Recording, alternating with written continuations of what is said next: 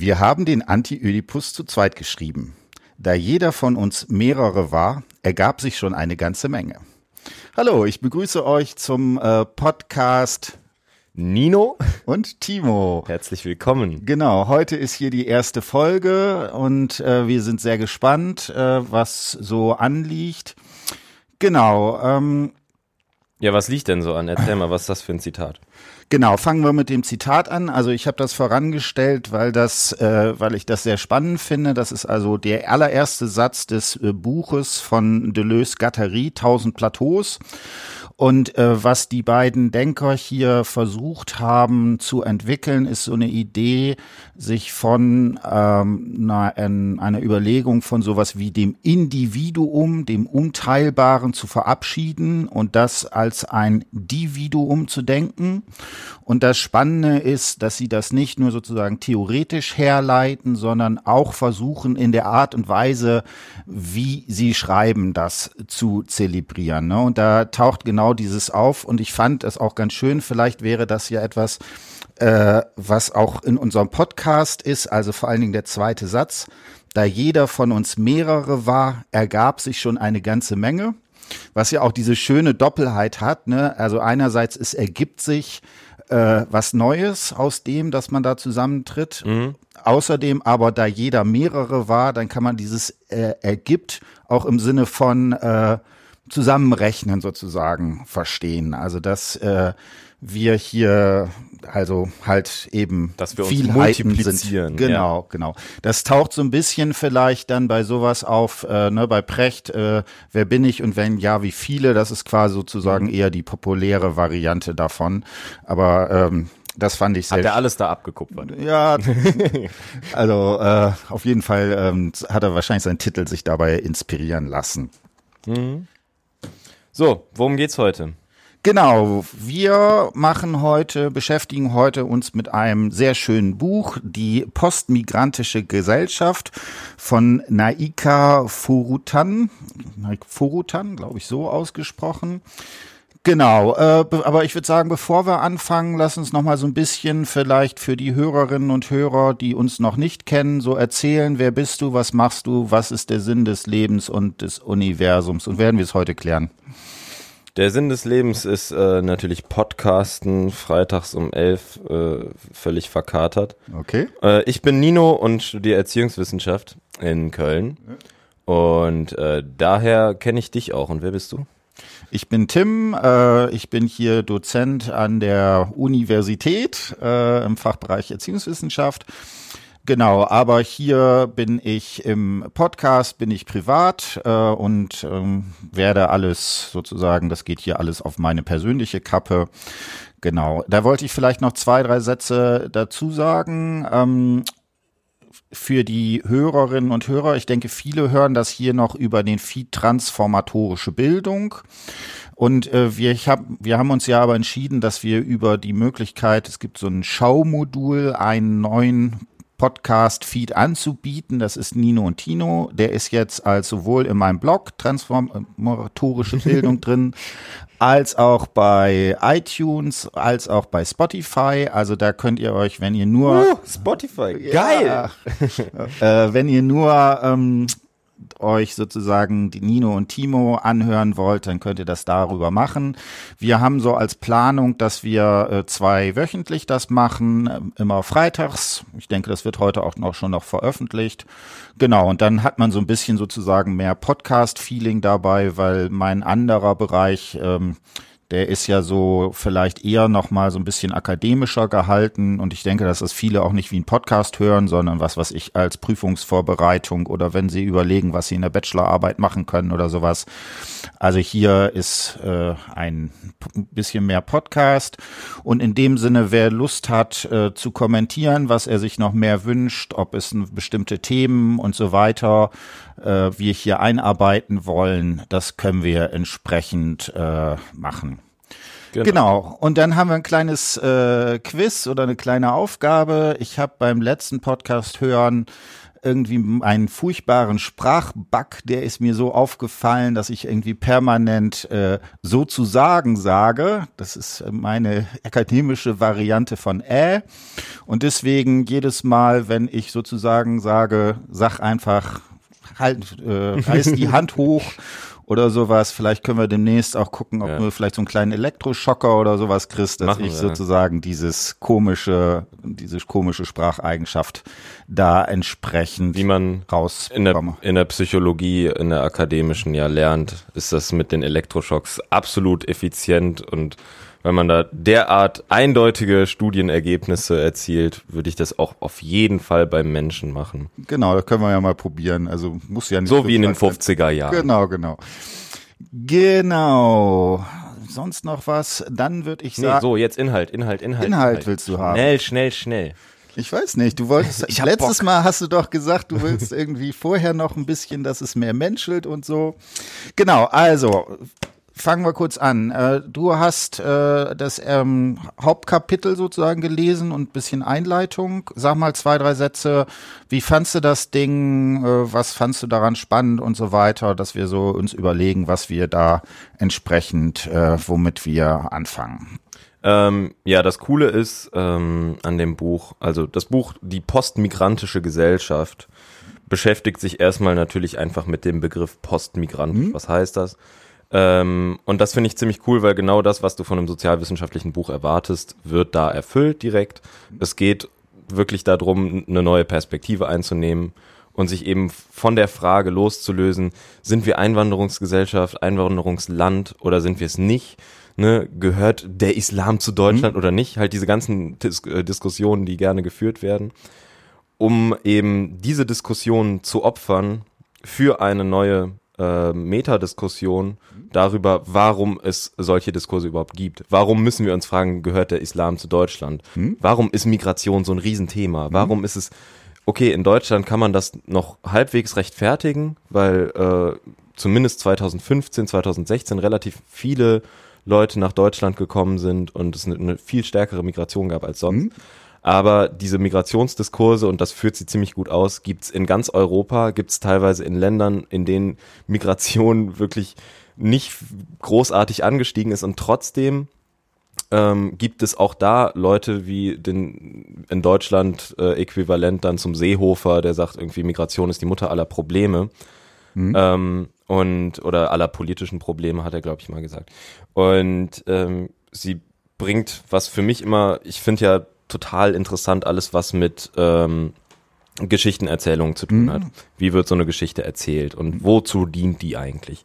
Und genau damit beschäftigt sie sich gleich in der Einleitung. Also sie sagt, Migration ist deshalb wichtig als als Narrativ, als mhm. Bezugspunkt, als so Inhalt von irgendwelchen Talkshows, weil das ein Metanarrativ ist. Und was sie damit meint, ist halt dieses ähm, Phänomen, dass an der Migration, ähm, an der Migrationsdebatte ganz viele Sachen einfließen können und gleichzeitig ganz viele Sachen sich da auch hinter verstecken können. Also wachsende Ungleichheiten, äh, Rassismus, Sexismus, bla bla. Ganz viele Themen spielen da irgendwie rein, aber man kann sich gleichzeitig hinter dieser Migrationsdebatte ganz gut verstecken, weil man dann erstmal über halt andere Fragen redet und erstmal redet, darüber redet, ja, können wir denn so viele aufnehmen und mhm. ja, gehört denn das zu Deutschland und mhm. müssen wir irgendwie in die Integration neu denken oder sowas? Und ähm, sie sagt, und sie nimmt quasi auseinander, warum wir überhaupt diese Diskussion führen. Das finde ich halt super geil. ne, also mir hat genau. das Buch auch äh, super gefallen. Ähm, bis zum gewissen Grade ist das ja auch, äh, wir haben ja im letzten Podcast noch bei Transformatorische Bildung uns mit dem auch sehr spannenden Buch äh, Die Gesellschaft des Zorns auseinandergesetzt. Und ich finde, die beiden Bücher lesen sich auch so wie zwei Seiten einer Medaille. Ne? Mhm. Also das eine, die Gesellschaft des Zorns thematisiert ja eher sozusagen diese Entstehung der rechtspopulistischen Bewegungen. Hier geht es äh, genau hinter diesem Begriff des migrantischen Menschen zu gucken. Ne, das ist ja eine Sache, die da drin ist. Und ähm, das ich, ne, da sind halt viele Sachen, die sich, die, die da auch sich quasi so ein bisschen spiegeln, die aber jeweils auch anders hergeleitet sind. Ne? Und ich, deswegen finde ich das auch sehr spannend. Ich würde vielleicht äh, eine Sache sagen, das äh, fand ich auch ganz interessant und ganz toll. Also das ist ja einerseits so solide gemachte Sozialwissenschaft. Aber, Mega solide. Ne? Und ja, ja, das ist also, was die methodisch da aufbietet, das ist schon, schon sehr, sehr beeindruckend. Ich meine, die hat auch einen ganzen Apparat, die, mm. Mit dem sie da sozusagen. Ich glaube, sie, sie ist, sie arbeitet auch an einer die ist äh, in Berlin, in Berlin glaube glaub ich, an der Humboldt-Uni, ja. hat aber zwei, hat dann noch irgendwie BIM nennt sie das, irgendwie so ein Institut noch da drin und kooperiert außerdem noch irgendwie mit einem äh, mit einer sozialwissenschaftlichen äh, ähm, Institution, ähm, wo sie einfach auch, also was weiß ich, so Telefonumfragen machen kann, wo die mal, weiß ich nicht, ein paar tausend Leute anrufen ja, ja. können und irgendwie so einen so einen Test irgendwie machen. Das, also kann ich halt nicht, ne? Äh, vielleicht noch eine Sache, ne, das äh, taucht da auf. Dieser Begriff des Postmigrantischen ist von Shermin Langhoff geprägt worden. Und das finde ich äh, sehr interessant, weil das, der kommt eigentlich aus dem Kulturbereich. Mhm. Und sie versucht, also, und das ist genau das, was hier dieses Buch auch versucht zu sagen, was ist eigentlich das Postmigrantische, dass hier die These ist, okay, die Leute sind jetzt angekommen. Also insbesondere viele Leute aus äh, sozusagen der zweiten Generation oder dritten Generation inzwischen, für die ist sozusagen dieses, diese Unterscheidung, bin ich jetzt deutsch oder bin ich äh, das nicht und so weiter, das ist überhaupt kein Thema mehr. Und mhm. die These ist, in dem Moment, wo das passiert, bräuchte es andere Narrationen, andere Formen sozusagen der Darstellung, der die, die diese Binarität sprengen. Und genau mit diesem Postmigrantischen ist genauso ein Versuch, solche Sachen, solche Diskurse zu resignifizieren, so würde ich das lesen. Ne? Und da ist also schon, ne, wir haben ja das mit dem Deleuze-Zitat sozusagen angefangen, die haben das sozusagen in Reinform versucht. Hier ist das so eine, so eine interessante Mischung, weil da sie ja einerseits äh, zum Beispiel sagt, dass sie sowas wie eine sagen wir mal, Rassismus kritische Perspektive mit sowas wie einer sozialwissenschaftlichen Bezugnahme sozusagen verknüpfen will. Mhm. Genau. Ähm, sollen wir vielleicht zwei, drei Sätze noch zu dem zentralen Punkt äh, sagen, der sozusagen, bevor wir dann äh, machen? Ja, sag mal. Also, was wäre das? Für mich ist sozusagen die zentrale These ja, dass sie hier über so etwas wie die plurale Demokratie als sozusagen mhm. Kern macht. Ne? Und dass sie sagt, es gibt sowas wie ein Versprechen der pluralen Demokratie. Da bezieht sie sich dann vor allen Dingen zum Beispiel auf das äh, Grundgesetz, sozusagen die verschiedenen Artikel, Artikel 3 unter anderem, und sagt eben, dass in der pluralen Demokratie so etwas wie ein Versprechen auf Partizipation, äh, und so weiter, diskriminierungsfreie Situationen eigentlich immer schon vorausgesetzt wird. Mhm. So, und dann sagt sie, wenn man das jetzt akzeptiert und da sagt sie spätestens mit der äh, Süßmund-Kommission ist sozusagen mit der Veränderung ist im zunehmenden Maße dieses auch institutionalisiert worden. Ja, also 2001 glaube ich, sagt sie, ne, ist zum ersten Mal eine, hat man sich staatlich quasi dazu bekannt, hat eine mhm. Regierung äh, beziehungsweise eine Kommission einer äh, Regierung quasi dieses, äh, ja, die postmigrantische Gesellschaft einigermaßen anerkannt. Genau, ne, da können wir jetzt auch immer darüber diskutieren, äh, wie weit sich das tatsächlich auch im Alltag gespiegelt hat. Aber die These ist sozusagen, zumindest formal ist das akzeptiert worden. Ja. Und wenn ich das jetzt richtig verstehe, versucht sie so etwas, und das ist ja offensichtlich, dass es in unserer Gesellschaft so etwas plötzlich gibt wie die große Gereiztheit oder die Gesellschaft des Zorns. Also plötzlich eine, Aggressivität in Diskursen auftaucht, eine Gewalttätigkeit, das geht ja hin bis, also zu Morddrohungen und tatsächlich mhm. dann auch äh, zu entsprechenden ähm, Handlungen. Und die These ist, dass wenn ich das richtig lese, dass das Ergebnis ist der, der einer paradoxalen oder widersprüchlichen Situation, mhm. dass einerseits auf einer formalen rechtlichen Ebene sowas wie das postmigrantische äh, institutionalisiert wurde, aber im konkreten Vollzug, ne, und das zeigt sie sozusagen im zweiten Kapitel vor allen Dingen in Hinblick auf äh, äh, die Bildungssituation, dieses Versprechen noch nicht eingelöst ist. Ja. Und aus dieser äh, Widersprüchlichkeit heraus versucht sie zu erklären, wie kommt es eigentlich zu diesem äh, entsprechenden Punkt, dass so Migrationsdebatten und äh, Genau. eben Empfindungen von, dass die Demokratie doch nicht so funktioniert, wie sie sollte. Ne? Genau. Ne, und äh, also ich finde da den Begriff die große Gereiztheit tatsächlich irgendwie äh, Ist super interessant, Ne? ne? dass man irgendwie sagt, es ist alles wird immer demokratischer und eigentlich die Freiheiten werden immer größer Mhm. und zumindest bei uns und trotzdem ist der Verdruss über die Demokratie Mhm. So groß wie wie selten zuvor, seit es die BRD gibt. Mhm. Und das ist ein extrem valider Punkt, den sie macht. Also äh, diese Diskrepanz, die offenbar so empfunden wird, Mhm. die ist nicht wegzuleugnen. Das ist ganz komisch und äh, sie sagt aber eben nicht von wegen, ja, das ist ein komischer Effekt, sondern sie sagt, das ist das Grundprinzip. Also sie beruft sich letztlich dann so, äh, wie das SozialwissenschaftlerInnen halt gerne machen, auf die Lehre der Dialektik. Und dann macht das auch alles plötzlich Sinn. ja ja ne? Das, das ist immer so schön mit der Dialektik. Wenn man einen Widerspruch hat, dann sagt man, aha, Dialektik. Und dann hat sich das Ganze äh, direkt in so einen super geilen Zusammenhang gefügt. genau. Das Ne? funktioniert da saugut. Also Ja, macht ne? das halt Es hat ein sehr un- professionell. unglaublich hohes Erklärungspotenzial. Ne? Genau, ich habe das auch gesagt, es ist auch genau äh, dieses Paradoxale, dass es eigentlich eine dialektische Struktur ist, die da drin ist. Ähm, habe ich auch so gesehen. Äh, und das macht es, hat es bietet natürlich eine hohe Attraktivität als Erklärungsmodell. Man muss aber bei sowas auch immer vorsichtig sein. Ne? Also wenn man das über eine so eine Dimension, also über diese ähm, entsprechenden Paradoxien macht, ähm, äh, ja, da muss man muss man immer achten, dass man da entsprechend das nicht äh, zu äh, deutlich oder nicht nicht als sozusagen alleiniges entsprechend macht.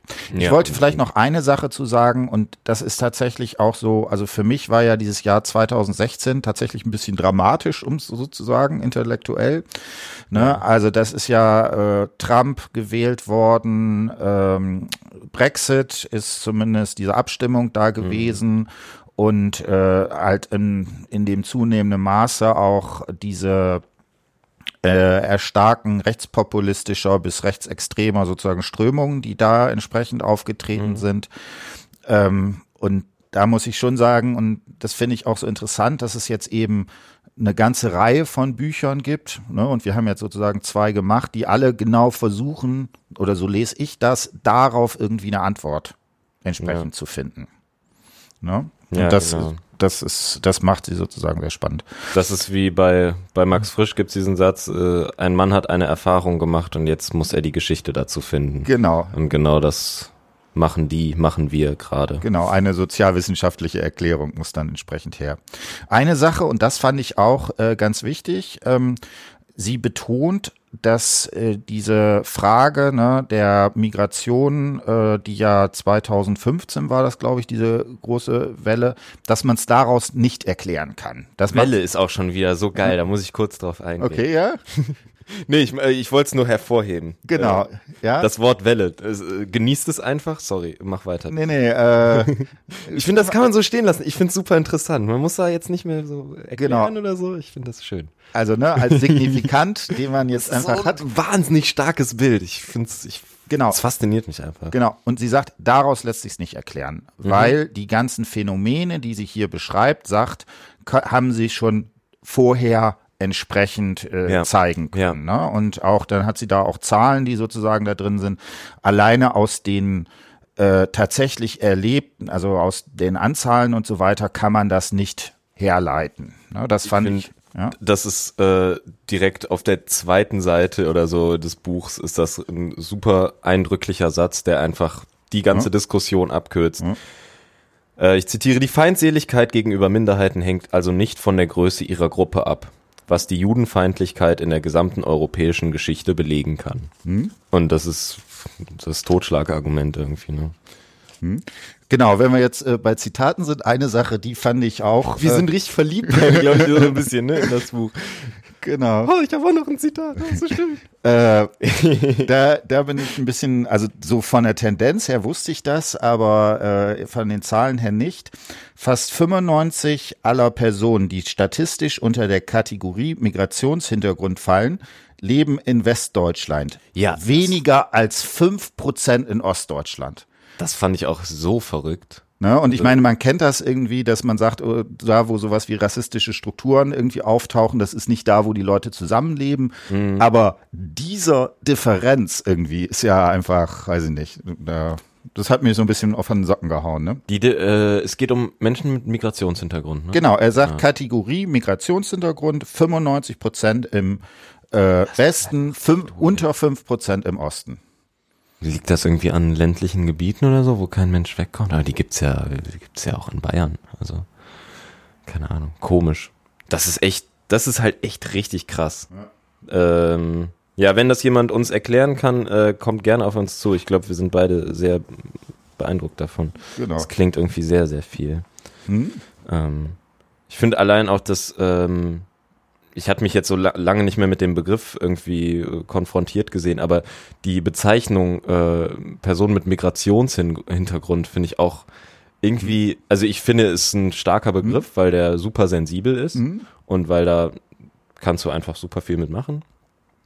Aber es ist schon wieder interessant, was man für Wörter braucht, um so einen Diskurs zu führen und was man für äh, Definitionen braucht. Also, dass dann die Definition, also die Definition eines Menschen mit Migrationshintergrund ist entweder ähm, Eltern oder Großeltern, zumindest von einer Seite der Familie, äh, sind nicht deutscher Staatsangehörigkeit. Und das heißt, das ist ja so eine Definition, wo man direkt weiß, ja, die ist, das, das ist halt ne, wahllos festgelegt. Also das könnte, könnte ich jetzt willkürlich auch ändern und sagen, ja, nee, Mensch mit Migrationshintergrund ist auch bis in die dritte Generation vorher noch oder so, weißt du, und dann zähle ich plötzlich auch schon dazu. Jetzt gerade zähle ich nicht dazu. Weißt du, und das finde ich so interessant, dieses Hast du keinen zu sehen, wa- italienischen was du, was du brauchst. Nee, tatsächlich nicht. Äh, Äh, genau. Wa- Was ich da auch spannend finde, ne, und das ist auch, äh, ich habe nochmal ähm, eine Reihe von, von so YouTube-Videos auch gesehen. Es gibt eine ganze Reihe von auch übrigens sehr äh, schönen äh, ähm, Interviews mit ihr oder auch Vorträgen und so weiter. Wer da reingucken will, äh, das kann ich nur sehr empfehlen. Eine Folge bei Jung und Naiv, die ist auch ganz gut. Ähm, was, was da finde ich auch ist, ist dieses, äh, wo sie dann so ein paar Zahlen hat und sagt, dass in vielen Großstädten, wenn du heutzutage in äh, Schulen rein, Grundschulen reinkommst, dann hat, glaube ich, Köln sowas, dass dort also inzwischen um die 50 Prozent Migrationshintergrund sind. Äh, ich glaube, Frankfurt ist einer der höchsten mit bis zu 70 Prozent. Ne? Und das ist ja auch, und da finde ich, macht sie das, hat sie das auch in diesem Interview schon wieder so gemacht. Trotzdem wür- würde man ja mit Frankfurt nicht irgendwie als äh, failed äh, State oder als irgendwie gescheiterte Stadt oder sowas. Failed State Frankfurt. Genau. ja. Failed City, Ja, und meinetwegen. daran merkt man auch wieder dieses, diese komische Definition mit Migrationshintergrund. Weißt du, dann stellst du dir da vor, dass die irgendwie, ah, mit Migrationshintergrund, da ist bestimmt so ein Klassenzimmer und vorne ist so ein Dönerspieß und so. Und äh, die, die reden bestimmt alle auf irgendwelchen Sprachen und sch schreiben in einer Schrift, die nicht jedenfalls von mir jetzt verstanden wird. Und das sind alles komische Menschen, mit denen man nichts zu tun hat. Ist ja alles Quatsch. Ja, ja. So, Migrationshintergrund kann ja alles bedeuten. Das bedeutet, irgendjemand da in der Familie hat mal nicht einen deutschen Pass besessen. Das ist aber ja keine Sache, die jetzt irgendwie neu wäre, sondern immer schon da war. Und ich finde das so gut, dass sie das hervorhebt, zu sagen, gerade im Fall von Deutschland ist ähm, diese, das, was man jetzt so als Diversity bezeichnet, äh, ist in Deutschland von vornherein gegeben. Also, dass sie sagt, so, das Sie- sind sie irgendwie sich- 39 Fürstentümer oder so, aus denen das hier entstanden ist, wo, wo wir heute leben. Genau, also Ähm, sie, sie bezieht sich da ja auf diesen Gründungsakt in der Paulskirche und sagt, da war schon überhaupt in der Entstehung, war sowas wie Diversity, also oder Migration, die Frage, mit welchen Sprachen man dort entsprechend äh, macht, sozusagen mit drin. Also, Guck mal, und die Paulskirche steht in Frankfurt und jetzt sind da 70 Prozent äh, Migrations. Ja, genau. Sind das alles Zufälle? Okay. okay.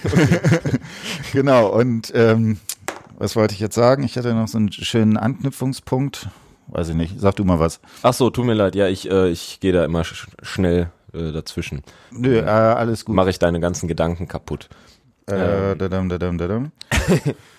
Auf jeden Fall. Ach so, genau. Ja. Äh, was ich noch sagen wollte und ähm, was ich auch spannend finde, ne, dass sie da auch versucht, dieses Narrativ äh, zu dekonstruieren, dass es eben darum geht, Migration, das hat irgendwie in 50ern oder 60ern mit der, äh, mit den sogenannten ja. Gastarbeitern angefangen. Und da meint sie, diese Narration äh, ist schlicht und ergreifend falsch, weil das alles, was sozusagen vorher äh, da drin hat, äh, entsprechend auch ähm, ja gar nicht wahrnimmt oder sowas. Und das ist tatsächlich auch was, wo ich auch so ein bisschen nochmal so schlucken musste, weil ich das tatsächlich häufiger auch so erzählt hätte, ne? dass Voll. man sagt. Ne? Ich auch.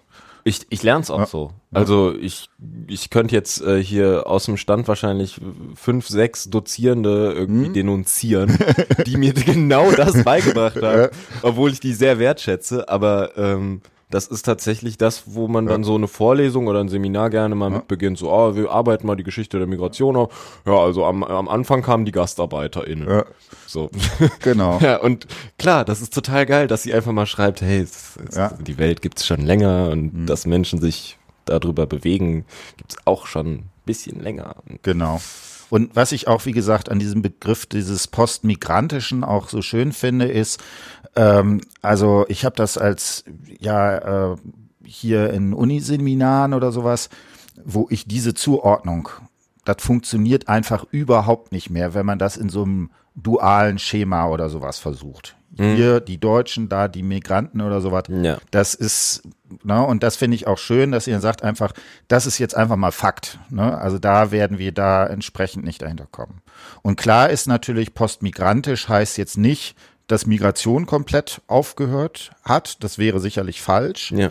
Aber dass äh, diese, ich würde das immer so leben, dass eben diese Binarität der Einteilung, die einen, die anderen, dass das entsprechend äh, einfach überhaupt nicht mehr funktioniert. Genau. Sie meint ja auch, hm? äh, sie sagt, dass, dass dieses Präfix Post hm? für sie nicht nur irgendwie ähm, zeitlich hm? ist, sondern räumlich. Also hm? dass sie quasi hinter hm? den Begriff Migrationsgesellschaft, Migrationshintergrund und Migrationsdebatte mhm. und so weiter steigen möchte und sich dahinter setzt und das von der anderen Seite anguckt und mhm.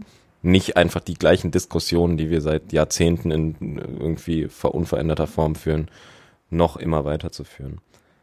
Ähm, ja, nochmal, was ich äh, mich gefragt habe, wo sie bestimmt noch später im Buch drauf eingeht, aber ich habe es ja noch nicht so weit gelesen, leider, ähm, war, dass sie am Anfang direkt andeutet oder nicht nur andeutet, sondern ziemlich klar sagt, es gibt dieses Migrationsnarrativ als Metanarrativ. Mhm. Und es ist letztlich, wie ich sie verstehe, so, ein, so eine Geschichte, hinter der man sich gut mhm. verstecken kann, hinter der man Schutz sucht. Und ähm, da geht sie aber an der Stelle noch nicht drauf ein, warum. Mhm. Ähm, hast du da eine Ahnung von? Also, also ich, wer, wer versteckt sich warum hinter dieser, hinter solchen Debatten? Sowas wie, gehört der Islam zu Deutschland? Ja. Ne? Was also, ist die also Motivation also dafür? Die, die These, wenn ich sie richtig verstehe, ist darin, dahinter versteckt sich das, was sie versucht zu entwickeln, sowas wie normative Paradoxien. Und diese normativen Paradoxien äh, haben eigentlich die Funktion, dass es darum letztlich um sowas wie die Aushandlung von Pluralität geht. Mhm. Und mit dieser Figur des, der Migration so etwas wie ein, ein viel komplexeres Verhältnis, das nämlich einerseits, ne, das ist äh, normative Paradoxie, einerseits das institutionalisierte Form, also dieses Ding äh, der, also das Gleich Berechtigung als Institut, also also im, das ist formal gilt. formal gilt im, im Verfass in der Verfassung drin in den verschiedenen äh, Institutionen und dann mhm. sagt sie gleichzeitig ist es aber so, dass in vielen Fällen dieses nicht äh, wirklich ge gegeben wird. wird ja. ne? Und dann ist das Kapitel, was direkt danach kommt, da macht sie das äh, sehr schön und äh, definiert das nochmal am Bildungssystem. Und da ist ja relativ klar, dass unser Bildungssystem, gerade das deutsche, besonders exklusiv äh, sozusagen ist, dass da besonders ja. viele äh, Sachen drin sind. Also ich habe ja auch dann viele Narra äh, no, ähm, narrative Interviews und so weiter, wo man sich teilweise einfach nur noch an den Kopf packt, dass solche Formulierungen äh, im, in Deutschland im Jahr 2019 einfach noch benutzt werden können oder sowas ja. in die Richtung. Ne? Und sie sagt, daraus entsteht äh, genau diese Diskrepanz und was ich dann, das ist total super, äh, weil das ist auch noch mal was, wo du plötzlich das entsprechend noch mal umdrehen musst, ist die no äh, normative Paradoxie besteht darin, dass im Prozess der Aushandlung der Anspruch der Minderheit auf zusätzliche Anerkennung nicht nur entsteht, sondern weiter zunimmt. Ne? Mhm. Dieses geschieht, während parallel systematisch Anerkennungsbarrieren ignoriert und geleugnet werden, was Aufstiege umso schwieriger macht. Ne? Und da hier ist genau, und das finde ich so interessant, aber das ist auch so merkwürdig in dieser äh, Formulierung, die da drin ist. Also, einerseits sagt sie, sowas wie postmigrantisch ist angekommen. Wir haben einfach Leute, für die äh, diese Unterscheidung nicht mehr relevant ist und die jetzt für sich eine Teilnahme an der Gesellschaft äh, fordern. Mhm. Und die These ist, und das ist sozusagen dieses Paradox, äh, je mehr die das, oder, ne, und das wäre diese Dialektik, da sie das jetzt einfordern, gibt es quasi eine Gegenwiese. Gibt so einen Backlash. Backlash, der das sozusagen macht. Ne, ich habe das, äh, äh, ich, mal sozusagen als Spruch hatte ich mir vielleicht überlegt, äh, für die Rechten, es gibt noch eine Sache, die für die Rechten schlimmer ist als ein nicht integrierter Ausländer, ja. nämlich ein integrierter. Ja.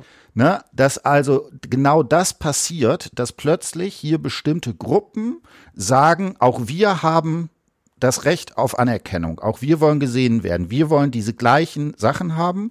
Und mhm. dieses geht sozusagen entsprechend äh, rückwärts. Ne? Und äh, da bezieht sich unter anderem auch auf äh, Elmar Falani, der hat das genau in diesem äh, in dieser ähm, auch äh, diese Paradoxie auch nochmal aufgemacht und gesagt, okay, dass wir jetzt, äh, dass wir sozusagen die ganze Zeit Migration als Problem definieren, ist nicht, weil die Integration nicht funktioniert hat, sondern weil sie weil an verschiedenen funktioniert. Ja, ja. Ne? Und da gibt sozusagen, äh, das ist ein bisschen problematisch oder so, aber als äh, woran das häufiger sozusagen äh, diskutiert wird. Also, wenn ich, ne, jetzt in Anführungszeichen, die Putzfrau ein Kopftuch trägt, ist es kein Problem. Ja. Ganz wenn die klar. Ärztin das macht, dann fängt die Diskussion an. Ja. Ne, und äh, das finde ich dann interessant. Und da würde ich auch, äh, das ist diese merkwürdige Paradoxie oder auch dieses merkwürdig dialektische, weil viele Narrationen würden ja genau andersrum sein. Mm. Die sind ja alle nicht, äh, nicht genau, integriert. Genau, das ist ja immer das Problem. Die ja. passen sich ja nicht an, sind ja alles Terroristen. Genau. Außerdem hat sogar einer von denen Bart. Genau. Und plötzlich ist es sozusagen genau, also die, die These ist, die äh, Argumentation ist genau umgekehrt. Sieht jetzt genau um und es ist, ja. und es ist wirklich kohärent argumentiert, das ist mhm. saugut. Ich will noch ein, ja. Äh, das ist, ich will noch ein Max Frisch Zitat okay, droppen. Ja. Wir riefen Gastarbeiter und es kamen Menschen. Ja. Das ist ja genau das, genau das Problem, was der damals schon quasi genau. bemerkt hat, so. Solange die Putzfrau das Kopftuch trägt, ist alles genau. cool. Wenn die jetzt aber plötzlich in ah, Uni-Seminar Ja, wenn die da ankommt und dann will die und so und wo kommen wir dann da hin und äh, ja, genau. genau. Und dann kommt plötzlich dieses Konkurrenzverhältnis halt ins Spiel, genau. was generell leider einfach wahnsinnig stark ausgeprägt ist und genau, in, in die Migrationsdebatte dann direkt sehr stark einsteigt, von wegen, es gibt ja, es gibt so eine South Park Folge, äh, wo die zur Hälfte nur aus dem Satz besteht, sie klauen unsere Jobs. Und mhm. dieser Satz wird dann auf sehr viele verschiedene äh, Weisen ausgesprochen. Und genau so wird dann ja argumentiert. Von Genau. wegen, wenn, wenn jetzt eine mit Kopftuch Ärztin wird, dann werde ich dadurch ja weniger Arzt Mhm. oder so. Weißt du, so diese, diese Argumente. Genau, und das fand ich zum Beispiel total interessant und das wäre auch eine Sache, wo man die Kopek nochmal sozusagen dagegen lesen, Kopetsch. Kopetsch, dagegen lesen könnte, also Gesellschaft des Zorns. Äh, sie geht, glaube ich, stärker davon aus, dass das äh, reale sozusagen Konflikte und Ressourcen sind.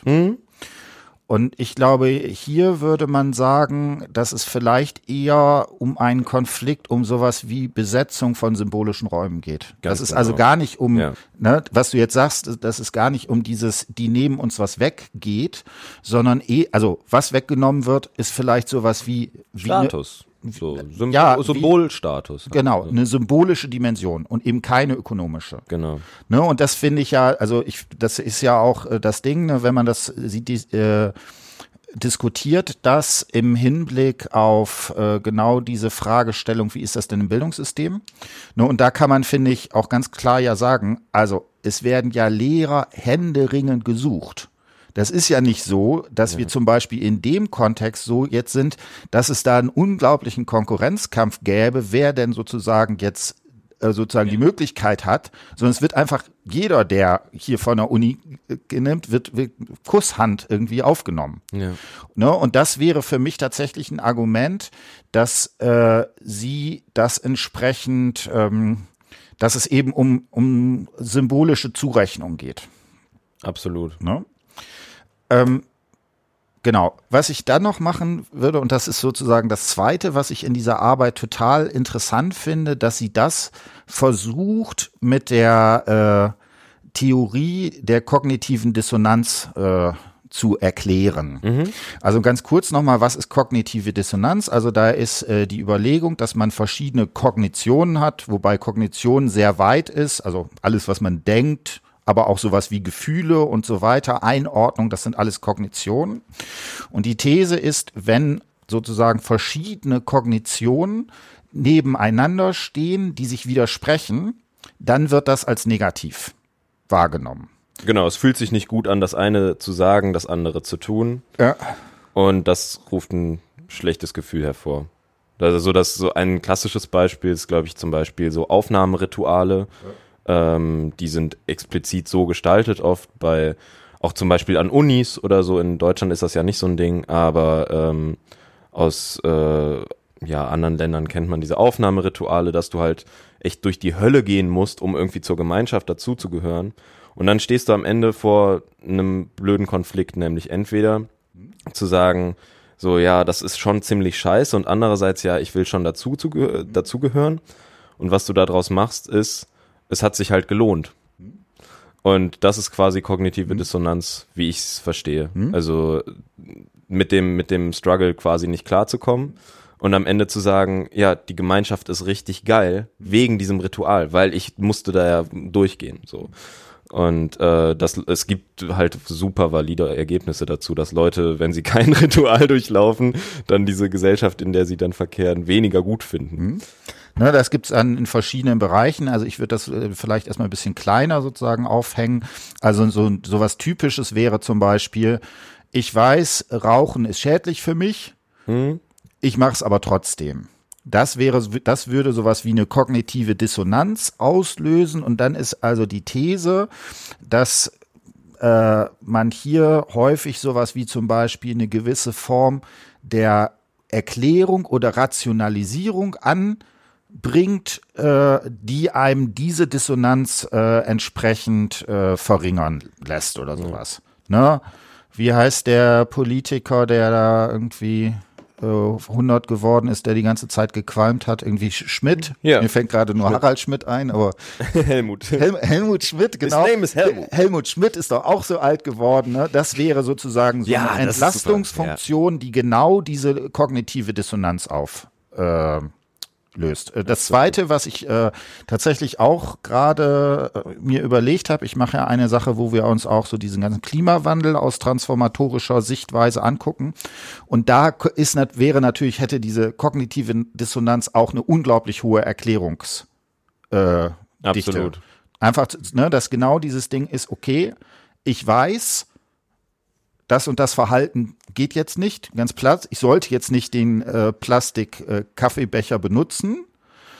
So, fühle mich deswegen irgendwie schlecht und dann brauche ich irgendeine Form der Rationalisierung, der Erzählung, die das sozusagen wieder abschwächt. Ne? Das wäre das hier, wieder irgendwie ja. in so einen logischen Kontext. Genau. Und das ist genau. Und was was total geil ist, die haben dann Folgendes gemacht. Die haben dann nämlich hier tatsächlich so Untersuchungen gemacht, mhm. wo sie zwei Sachen äh, gefragt haben. Und das erste ist dann äh, eine Frage: Wie stehen Sie allgemein zur zur Meinungsfreiheit? Mhm. Äh, oder halten Sie Meinungsfreiheit für besonders wichtig? Und da sagen irgendwie auf einer abstrakten Ebene, ich weiß nicht, 98 Prozent oder irgendwie sowas, äh, ja, finden wir. Mhm. Und dann stellen sie folgende Frage. Eine muslimische Frau mit Kopftuch sollte nicht bei einer politischen Fernsehsendung auftreten dürfen. Mhm. Und da gibt es äh, eine relativ, äh, ne, da gibt's halt Leute, die da auch zustimmend sind. Ne, das ist also jetzt nicht, nicht ganz so hoch, aber immerhin taucht es das auf. Ja. Und dann gucken die, was haben die denn bei dem anderen gesagt?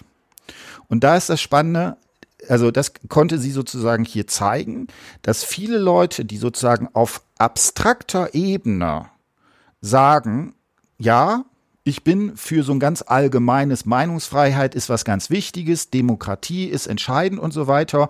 In dem Moment, wenn sie mit einer solch konkreten Frage mhm. äh, verbunden werden, die quasi negieren.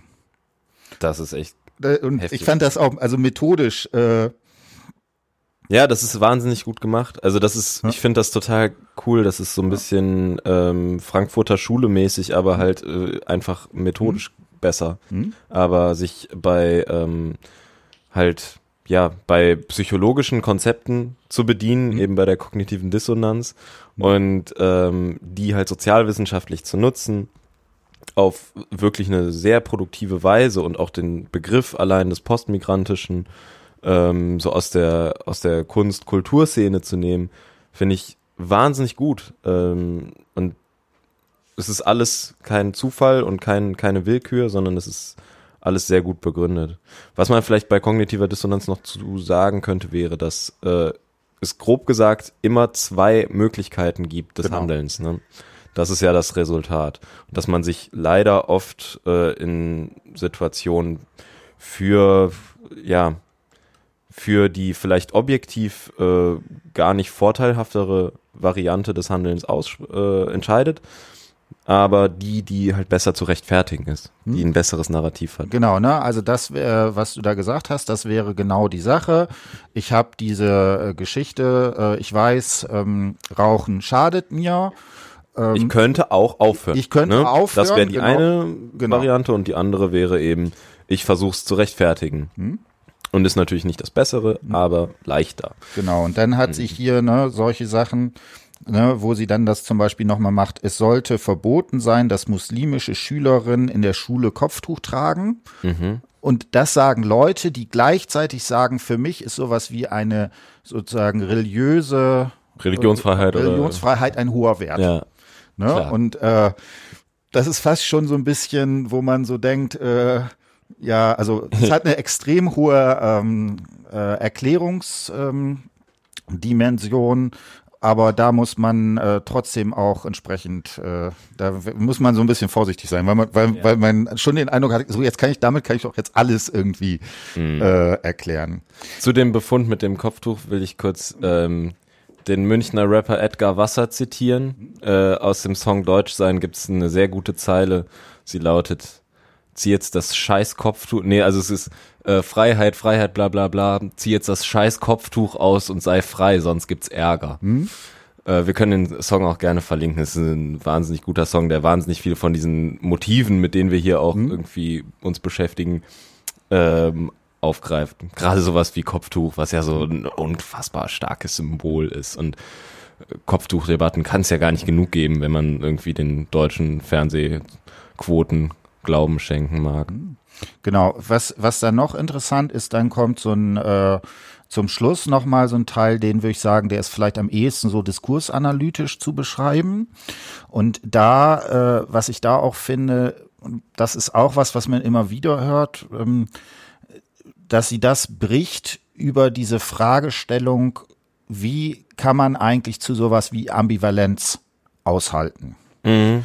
Und da an verschiedenen Stellen das zeigt, wie, wie genau über diese Fragestellung brauche ich eigentlich sowas wie eine Eindeutigkeit oder kann ich sowas wie Ambivalenz ertragen, auch sowas wie eine politische Zuordnung ja. zu sehen ist. Ne? Dass also genau diejenigen Leute, die vielleicht eher sowas wie Differenz, sowas wie das Postmigrantische und so weiter unterstützen würden, genau diejenigen sind, die eine solche Pluralität für sich äh, entsprechend machen. Und dann zeigt sie sozusagen auf, wie das in verschiedenen äh, Narrativen entsprechend sozusagen äh, entwickelt wird. Also der, die einen, äh, sagen wir mal, in dem rechtspopulistischen bis rechtsextremen Schema, die dann wirklich eine totale Ablehnung entsprechend machen.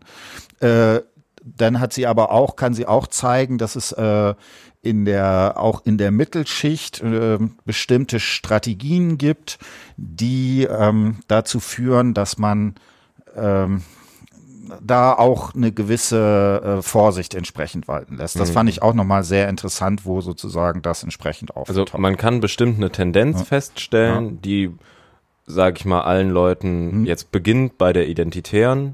Mhm. Äh, die sind natürlich, das ist ja, das steckt schon im Namen, dass eben dort auf keinen Fall Ambivalenzen, Ambiguitäten hm. irgendwie akzeptiert werden. Die lesen ganz selten Deleuze, also, ne, wo es um das Di Di Dividuum geht. Ich, ich habe gehört, Martin Sellner liest nur einmal in der Woche Deleuze. ähm, Nein, aber das wäre jetzt für mich so hm. die der der absolute genau. äh, rechte Rand, äh, ja. der solche Ambiguitäten nicht zulässt und wo alle Kategorien festgeschrieben sind. Also keine Ahnung, die, diese ganzen sozialwissenschaftlichen äh, Race, Class, Gender als erstes. Also mhm. da ist äh, wahrscheinlich sind alle Kategorien fest. Und dann vielleicht, ähm, ich würde auch niemanden in der Gesellschaft davon freisprechen, mhm. aber ich kann mir vorstellen, dass jetzt so eine mittelständische Familie schon andere Vorstellungen hat und dass da eben äh, einige von den Kategorien nicht mehr so fest sind, mhm. bis dann hin zu eben ähm, irgendwelchen äh, querfeministischen Leuten, die völlig anders denken und äh, die so von 100 Kategorien 99 äh, aufbrechen und ähm, genau, also die Tendenz ist glaube ich da, aber man darf nie irgendwie sich ich merke das so oft bei irgendwelchen äh, kaputten Gesprächen über Feminismus oder sowas, wie Leute meinen, unfassbar weit zu sein und ähm, sich unfassbar gebildet zu haben und am Ende gar nichts dabei rauskommt und sie trotzdem in irgendwelchen Kategorien verharren, die also zum ganz kleines Beispiel, um mal ein bisschen Hate abzulassen. ich war gestern auf dem äh, Kölner Designpreis und ähm, da gab's zwei ähm, zwei Nominierte, äh, die beide ähm, ja versucht haben, feministische Bezüge herzustellen. Und es war so ätzend, weil es einfach so Klischee war, weil es mhm. zwei Mädels sind, die eine macht Klamotten, die andere macht Schmuck. Mhm. So, das ist und und dann irgendwie zu sagen, ja, aber ist halt jetzt feministischer Schmuck und das ist auch sogar Schmuck, den Männer tragen können. Ey, tiefer kannst du in deinen Gender-Kategorien gar nicht drinstecken. Mhm. So und ähm, deswegen glaubt nie, ihr seid irgendwie wahnsinnig schlau, sondern habt immer im Kopf, dass ihr alle sehr dumm seid und weil ja, ich nicht, aber die anderen schon, ne? Ja, ja, du, du bist ja Dozent. genau. Du ne? hast, du hast ja einen Doktor dann kann man dir nicht widersprechen. Nee, also äh, und das, was du sagst, das finde ich aber auch, und das macht sie auch sehr stark. Ne? Das war auch dieses, was sozusagen, wo sie dann sagt, das ist das, was hinter dem Migrationsdiskurs steckt, dass sie genau, was du jetzt sagst, diese ganze Frage nach Feminismus und so weiter, sagt, das ist ja das sozusagen auch einer der Trick, wieso man so viel über Migration redet. Mhm weil, weil das sozusagen ein Bild ist, was alles andere quasi auch mit. Äh, genau, da steckt äh, alles drin. Genau. Metanarrativ. Genau. Genau. Also, sie sagt ja, es ist gleichzeitig so, dass ähm, sich in dem, in diesem Metanarrativ die, äh, wie sagt sie das? Die Migrationsdebatten verdecken und transzendieren also gleichzeitig Grenzen gesellschaftlicher Konflikte. Das heißt, also diese Funktion ist direkt doppelt. Hm? Verdecken und transzendieren. Also einerseits alles kannst du damit reinpacken. Du kannst äh, dadurch, dass du über Migration redest, kannst du gleichzeitig über Feminismus reden und so weiter. Kannst über Arbeitsmarktpolitik reden und die ganze Zeit aber eigentlich über Migration reden. Und gleichzeitig, ähm, ja, verdeckt das halt die eigentliche Diskussion total. Und am Ende redest du eben nicht äh, produktiv über Arbeitsmarktpolitik, sondern am Ende heißt es doch nur irgendwie, ja, äh, wie ist das denn jetzt mit den, mit den Türken? Die sind ja alle nicht integriert. Hm. Ja. Gut, also in diesem Sinne würde ich sagen, haben wir's äh, so langsam. Also wir empfehlen das Buch sehr. Also die postmigrantische Gesellschaft von genau, Naika Furutan. Genau, Transkriptverlag. Ich glaube, es kostet 20 Euro. Also und es ist äh, for free downloadbar, wenn man an der Universität zu Köln studiert. Genau, da kann man sozusagen da komplett drauf zugreifen. Also ich würde sagen äh, guckt entweder in das Buch rein oder was weiß ich, es gibt halt auch eine wirklich sehr schöne äh, Vorträge, die sie gehalten hat. Da kann man sie auch mal sozusagen in, in live sehen und so. Ja. Also es hat uns äh, sehr gut gefallen und genau, dann würde ich sagen, machen wir jetzt den äh, Deckel zu. Du darfst jetzt noch einen letzten Satz sagen und dann haben wir's. Ähm, es war eine wunderschöne erste Folge. Und äh, ganz liebe Grüße an alle Menschen, die es bis jetzt durchgehalten haben. Genau, und abonniert schön den äh, Kanal und äh, wenn ihr Lust habt, genau. kommentiert oder sowas. Wir hören uns in zwei Wochen. Macht's gut. Jo, tschö. Ciao.